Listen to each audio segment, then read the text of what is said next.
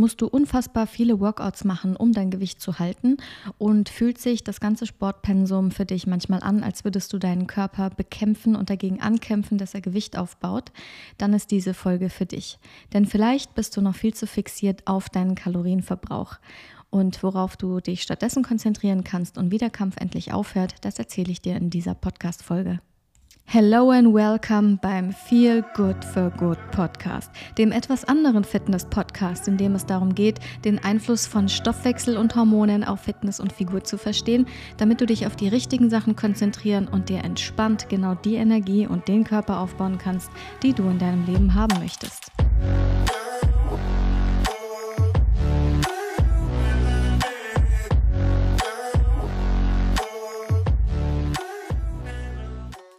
Welcome to another juicy episode. Wir sprechen heute über ein so, so wichtiges Thema.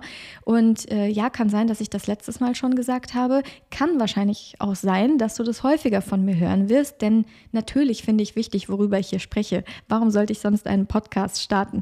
Warum sollte ich mich hier vors Mikro setzen und das Ganze später dann online laden, wenn ich nicht denken würde, davon ausginge, dass es super vielen Frauen da draußen helfen wird? Ähm, das ist tatsächlich ein Erfahrungswert, dass das besonders besonders viele Frauen betrifft und dass die Info, um die es heute geht, die zentrale wichtige Aussage dieser Podcast-Folge, dass die sehr, sehr vielen Frauen helfen kann, aus so einem Fitness-Hustle und so einem Fitness-Stress tatsächlich rauszukommen. Und ich möchte heute über das Thema sprechen, was ist da los, wenn du dein Gewicht mit super viel Sport, mit einem hohen Trainingsvolumen, mit vielen Workouts quasi so in Schach halten musst, weil du merkst, sobald du aufhörst, ähm, viel Zeit und Energie in Trainingseinheiten, Workouts oder Sport zu stecken, ähm, baust du Gewicht auf, was natürlich keiner will. Und auf das Thema komme ich, weil ich erstens mir überlegt habe, dass ich den Podcast so ein bisschen in so eine logische Reihenfolge bringen möchte, dass ich hier so, eine, so ein Grundverständnis über Stoffwechsel und so ein Stoffwechselverständnis aufbauen möchte, bevor wir dann später auch ein bisschen mehr einen Deep Dive machen in die Richtung, hey, wie handeln wir das Ganze denn? Das heißt, es ist wichtig zu verstehen, worum es bei Stoffwechsel geht. Und zweitens ist mir das Thema aufgefallen, weil ich ja meine ganzen Clarity Calls abgetippt habe. Ich habe ja letztes Mal erzählt, dass ich alle Anrufe aus den letzten sechs Jahren, die ich so mitgeschrieben habe, wenn Interessenten sich ähm, ja, für eine Zusammenarbeit interessieren, bei mir anrufen und ich höre mir erstmal die Situation an, dass ich da immer mitschreibe, ein paar Fragen habe und da habe ich tatsächlich jetzt im Rahmen der Digitalisierung dieser Unterlagen so Kategorien erstellt. Da fällt mir auch gerade auf, das ist mir tatsächlich, das fällt mir jetzt auf, wo ich darüber spreche, dass da vielleicht so ein bisschen der Geografie-Nerd in mir hochkommt. Also ich weiß nicht, ob du es wusstest, aber ich habe ja Geografie studiert. Ich habe einen Abschluss in Wirtschafts- und Sozialgeografie gemacht und was Geografen ja super gerne machen, ähm, sind ja Statistiken erheben, Beobachtungen machen, qualitative und quantitative Methoden der Befragung. Ich war ein bisschen mehr in der qualitativen Richtung unterwegs. Da geht es mehr darum, Beobachtungen anzustellen und neue Theorien zu generieren, ähm, offene Fragen zu stellen. Und das heißt, man muss in der Feldforschung sehr offen sein. Und ehrlich gesagt habe ich nach dem Studium im Beruf diese ganzen Methoden überhaupt nicht mehr gebraucht. Also ich habe dann erstmal ähm, zwei, drei Jahre im Firmen gearbeitet, die haben Projekte hochgezogen für nachhaltigen Städtebau und da habe ich das natürlich alles nicht mehr gebraucht. Ähm, ist ja häufig so, ich weiß nicht, ob du studiert hast, aber es ist ja selten so, dass wir die Dinge, die wir im Studium lernen, dann tatsächlich auch genauso brauchen in der, später im Beruf. Und ich habe mich ja nach zwei, drei Jahren im Job, habe ich mich ja für die Selbstständigkeit als Personal Trainerin entschieden. Deswegen ist es auch gerade eine interessante Beobachtung, dass jetzt die Methoden, die ich gelernt habe, dass ich die ja jetzt doch nochmal beruflich verwende, weil anscheinend habe ich hier jetzt irgendwie so meine eigene kleine Feldforschung gestartet vor sechs Jahren, um einfach mal zu verstehen, warum helfen eigentlich die ganzen Fitnessmaßnahmen nicht weiter, welche Probleme haben die Leute und wie kann man die viel besser lösen. Und ein Phänomen, das mir aufgefallen ist in meiner kleinen Feldforschung, ist die Kategorie an Frauen, die einen sehr, sehr hohen Aufwand betreiben müssen, um ihr Gewicht halten zu können. Und selbst wenn Gewicht halten nicht ihre primäre Intention ist für das hohe Sportpensum, stellen diese Ladies fest, wenn ich nicht übertrieben viel trainiere, wenn ich nicht sehr, sehr viele Workouts mache, wenn ich dieses hohe Volumen nicht schaffe, weil das Leben dazwischen kommt, Arbeit, Kinder, ähm, Krankheitsausfälle, was auch immer, dann nimmt mein Körper Gewicht zu. Mir ist an der Stelle ganz, ganz wichtig, nochmal festzuhalten und zu betonen, dass, ich, dass es sich nicht um Frauen handelt, die dem Fitnesswahn verfallen, weil sie panisch in Hosengröße Size Zero passen wollen, sondern dass es wirklich darum geht, ein Normalgewicht zu halten mit einem gesunden Körperfettanteil. Also sie sind figurbewusst, aber es geht nicht jetzt in den Magerwahn oder Schlankheitswahn um jeden Preis. Weil solche Geschichten würde ich tatsächlich auch ablehnen, beziehungsweise kann ich nicht unterstützen. Also da stelle ich auch immer in Frage, ob wir überhaupt zusammenarbeiten können, wenn nicht begleitend zum Beispiel eine Psychotherapie gemacht wird, mit der Intention, da ein anderes Verhältnis zu Training, ein anderes Verhältnis zum eigenen Körper und eine andere Vorstellung von einer gesunden Figur aufgebaut werden kann. Also ich unterstütze niemals dünn sein oder schlank sein um jeden Preis und ich lege auch großen Wert darauf, dass die Kundinnen, die mit mir arbeiten, da eine ähnliche Priorität sehen wie ich, weil sonst kommen wir da auch einfach nicht zusammen. Also Gesundheit geht immer vor, Körperfettreduktion ist Teil meiner Arbeit, aber nur in dem Rahmen, in dem es die Gesundheit fördert, nicht in dem Rahmen, wo es psychisch oder körperlich schädlich wird. Okay, that being said, kommen wir zum Thema. Auch heute geht es wieder um einen Denkfehler bzw. um einen Perspektivwechsel, der notwendig ist, um aus einer solchen Situation herauszukommen. Und an der Stelle möchte ich von einer Kundin erzählen, weil diese Kundin mich vor besondere Herausforderungen gestellt hat. Und mit dem Perspektivwechsel, den ich dir heute vorstelle, konnten wir ihre Situation trotzdem lösen, sogar besser als erwartet. Die Kundin, von der ich dir erzählen möchte, nennen wir jetzt einfach mal Susanne. Ist nicht ihr echter Name, aber wir nennen sie Susanne. Also Susanne war in der Situation, dass sie eine 60-Stunden-Woche gerissen hat und zwar regelmäßig. Sie war selbstständig ähm, und das Unternehmen war auch ihr Baby. Also sie hatte keine Kinder, war in einer Partnerschaft und hat wirklich ihr Herz und ihre Energie in die Selbstständigkeit, in das Unternehmen gehängt, war damit auch sehr erfüllt, aber es war sehr anstrengend. Es war ein sehr, sehr herausfordernder Job und die Workouts waren tatsächlich auch ihr mentales und körperliches Stressventil. Also sie ist an mindestens fünf Tagen pro Woche nach einem langen Arbeitstag ins Gym gegangen und hat dort ihre eigenen Workouts gemacht. Und mit Workouts meine ich jetzt harte Kettlebell Swings, schweißtreibende Übungen, hat sich da wirklich eine Stunde komplett ausgepowert und danach war der Tag wieder in Ordnung und sie ist nach Hause und am nächsten Tag ging es genauso weiter. Jetzt war sie in der Situation, dass sie schon sehr kontrolliert gegessen hat, weil sie gemerkt hat, körperlich geht es bergab und sie hat das auf die Menopause geschoben. Und sie wollte halt nicht zunehmen. Also sie hat bei ihren Freundinnen beobachtet, okay, die nehmen alle nach der Menopause zu. Das ist anscheinend das, was passiert. Ich möchte das nicht. Das heißt, sie hat sehr kontrolliert gegessen, auch nicht gerade viel, hat fünf bis sechs Mal pro Woche diese harten Workouts gemacht und hat trotzdem festgestellt, oh je, ich nehme gerade Körperfett zu. Und als sie zu mir kam, hat sie gesagt, Esche, ich kann das so gar nicht aufrechterhalten. Ich merke, körperlich geht es mir immer schlechter. Ich schlafe auch nicht mehr gut. Ich habe nachts diese Schweißausbrüche. Es wird die Menopause sein. Ähm, aber ich kriege Herzrasen. Mir geht es körperlich nicht gut. Ich muss hier mit dem Training auch mal ein bisschen zurückschrauben können. Aber ich möchte nicht fett werden. Was können wir machen? Und das ist natürlich von Leuten, die immer noch davon ausgehen, ich muss weniger essen und mehr trainieren, die klassische Situation von ich stehe mit dem Rücken zur Wand. Weil was ist, wenn du keine Luft mehr nach oben hast, wenn du bereits sehr viel trainierst und da ist keine Luft nach oben mehr, weil du es nicht, nicht leisten kannst?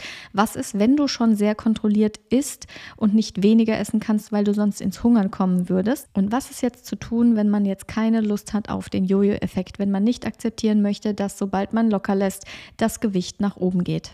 Und hier hilft nur der Perspektivwechsel, denn wahrscheinlich fokussierst du dich, genau wie Susanne, viel zu sehr auf den Kalorienverbrauch. Worum es aber tatsächlich geht, ist ja die Energieproduktion. Du kannst einem System ja nicht unendlich viel Energie abverlangen, wenn da nicht eine gewisse Energieversorgung vorne dran steht. Und ich weiß, dass du jetzt wahrscheinlich als erstes an den Kalorieninput über die Ernährung denkst, aber wenn du an die letzten Folgen denkst, wir haben ja schon festgehalten, aus den Kalorien, aus den Nährstoffen macht der Körper ja etwas. Und was der Körper als allererstes macht, ist Energie. Denn Energie ist die Währung, mit der im Körper alles bezahlt wird, mit der jedes einzelne System bedient wird und am Laufen gehalten wird. Das Nervensystem, das Hormonsystem, das Organsystem, das Immunsystem und so weiter. Alles wird mit Energie bezahlt. Das heißt, alles wird erst umgewandelt in Energie und mit dieser Energie wird dann unsere Stoffwechselbiochemie angetrieben. Das ist ja wie wenn du ein elektrisches Gerät ähm, benutzen willst, du willst, dass es was ganz Aufwendiges macht, sagen wir mal, dein Handy soll ein Update machen.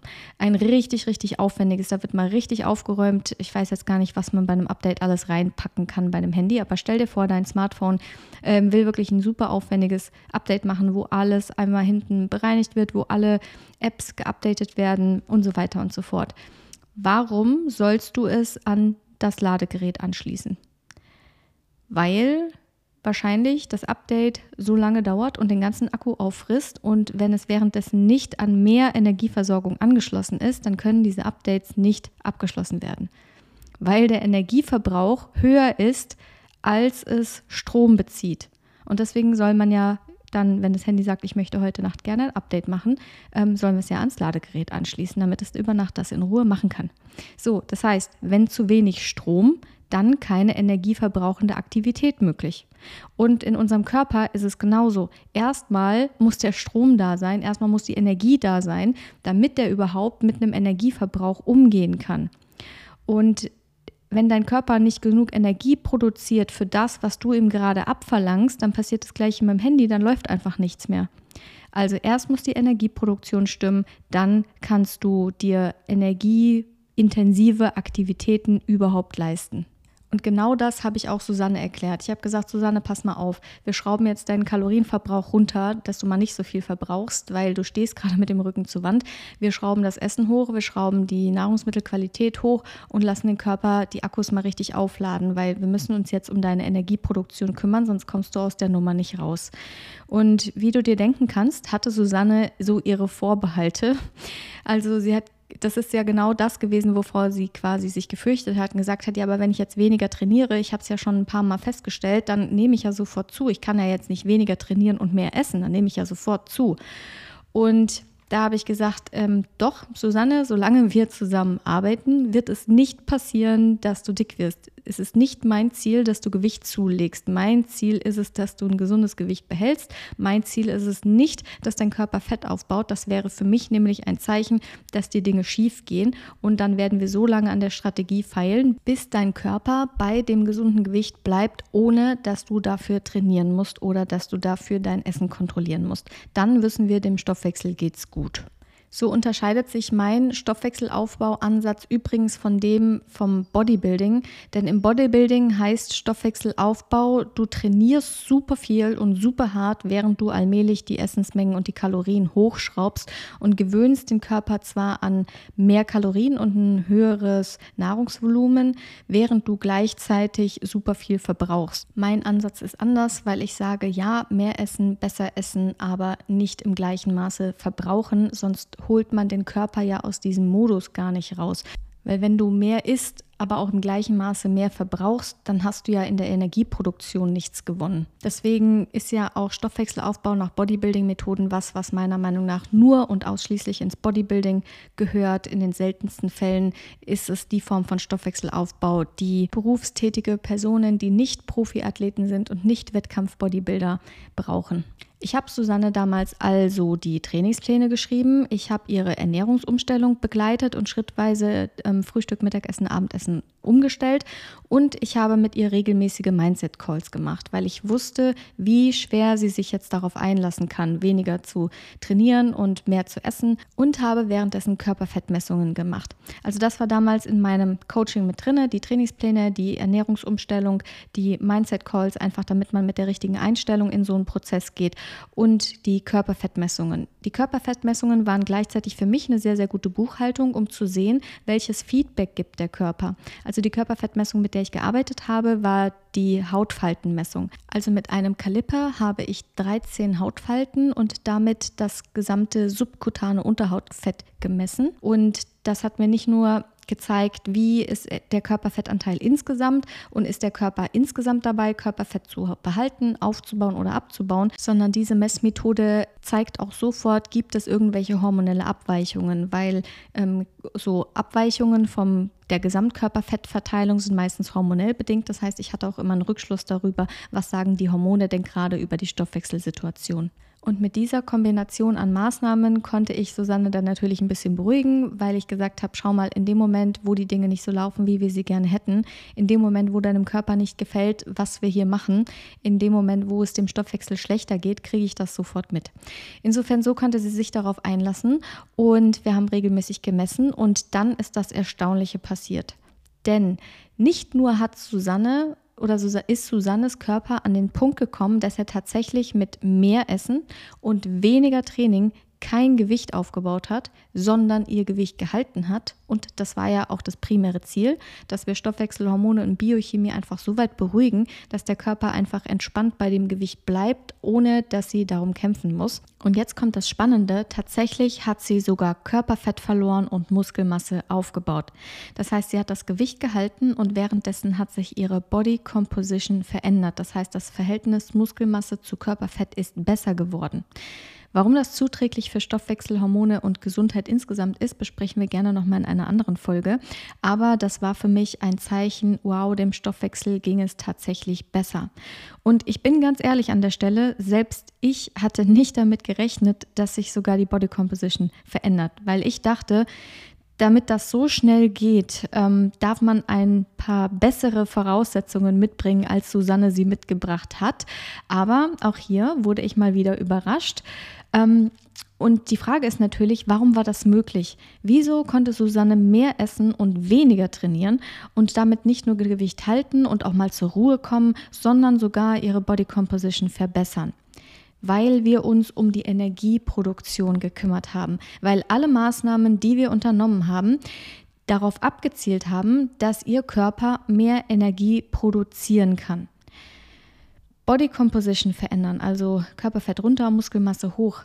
Das ist ein Vorgang, der braucht ja ebenfalls Energie. Der Körper braucht ja Energie, um Fett zu Energie umzuwandeln, um Muskeln aufzubauen. Der Körper muss das Fett, also biochemisch muss das Fett ja quasi aus den Depots rausgeholt werden. Es muss ja zu, durch den Körper transportiert werden zu dem Ort, wo Energie daraus gemacht wird und dann muss ja auch noch tatsächlich Energie daraus produziert werden. Also wir dürfen uns einfach immer wieder vor Augen halten, das sind ja alles biochemische Prozesse, die ohne genug Energie nicht stattfinden. Das ist ja ein Vorgang oder das sind Vorgänge, Vorgänge, die selber Energie benötigen. Und auch Muskulatur aufzubauen ist ein kostspieliger Vorgang, ein energetisch kostspieliger Vorgang für den Körper, der Energie benötigt. Das heißt, ohne Energieproduktion im Körper kann der Körper keine energieintensiven Prozesse ablaufen lassen. Da passiert einfach nicht viel, da kann der Körper nicht arbeiten. Und an der Stelle schließt sich auch der Kreis zur ersten Folge, wo ich ja gesagt habe, bei meiner Kritik am Kalorienmodell, einfach nur Kalorien zu reduzieren oder mehr Kalorien zu verbrauchen und den Körper quasi in ein Energiedefizit zu bringen, was so die gängige Idee ist, äh, wie man abnehmen soll, heißt ja, dem Körper Energie vorzuenthalten, die Energieproduktion zu limitieren. Und das ist ja quasi, um jetzt mal in dem Bild mit dem Handy zu bleiben, das ist ja wie, als würdest du dein Handy im Standby-Modus halten und dann erwarten, dass die Apps laufen. Wenn du dein Handy im Energiesparmodus hältst, im Standby-Modus, dann laufen halt die energieintensiven Apps nicht. Also lade die Akkus auf, wenn du willst, dass du die Apps benutzen kannst, wenn die Apps laufen sollen, wenn die Programme laufen sollen, wenn die Standardprogramme laufen sollen und vielleicht noch ein paar extra Programme. Ja, und wenn der Körper sich um so Sachen wie Fettabbau und Muskelaufbau kümmern können soll, dann darf genug Energie dafür vorhanden sein. So, ich hoffe, ich konnte dir verständlich vermitteln, warum es sich lohnt, sich um die Energieproduktion im Körper zu kümmern und warum es sogar wichtiger sein kann, sich um die Energieproduktion zu kümmern, statt um den Energieverbrauch, um den Kalorienverbrauch, wenn es um Fitness- und Figurziele geht. Und da wir uns immer noch in der Launchwoche dieses Podcasts befinden, nimm dir doch sehr gerne noch eine Minute Zeit, um dir anzuhören, was du gewinnen kannst, wenn du diesem Podcast eine gute Bewertung gibst. Bis zum nächsten Mal. Feel Good for Good HörerInnen aufgepasst. In den ersten fünf Tagen dieses Podcast-Launches kannst du eine persönliche One-on-One-Session mit mir gewinnen im Wert von 250 Euro. Du kannst mir wahlweise deine Fragen stellen, deine Haarmineralanalyse auswerten lassen oder deine Fitness- und Ernährungsstrategie von mir feintunen lassen. Was du dafür tun musst, dem Podcast hier auf Spotify bitte eine 5-Sterne-Bewertung geben und mir einen Screenshot von dieser Bewertung an coaching at aische-herkules.de senden.